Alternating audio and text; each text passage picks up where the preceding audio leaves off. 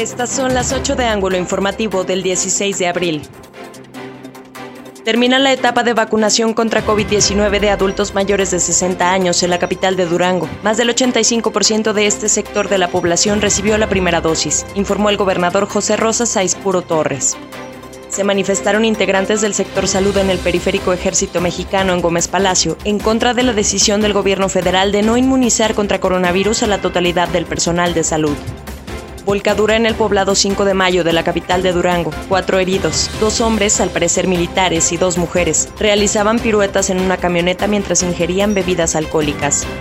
Hará el ayuntamiento un adendum para que las medidas protocolarias de salud durante las campañas queden bajo responsabilidad de los partidos y candidatos, para que no se preste a una intromisión del municipio, mencionó el alcalde Jorge Salum entregará la UGED la documentación necesaria a la Auditoría Superior de la Federación en Ciudad de México antes del 23 de abril, para que quede subsanado el señalamiento a la universidad, señaló el rector Rubén Solís.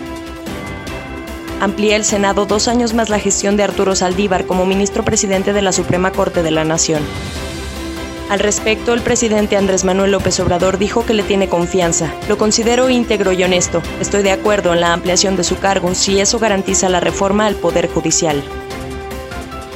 Arrancan campaña Ricardo Pacheco por el Distrito Local 2 y Ricardo López Pescador del Distrito Local 6 por la coalición Va por México del PRI, PAN y PRD, y Danielo Hernández al Distrito Local 5 de Morena, PT y Partido Verde. Funerales Hernández presentó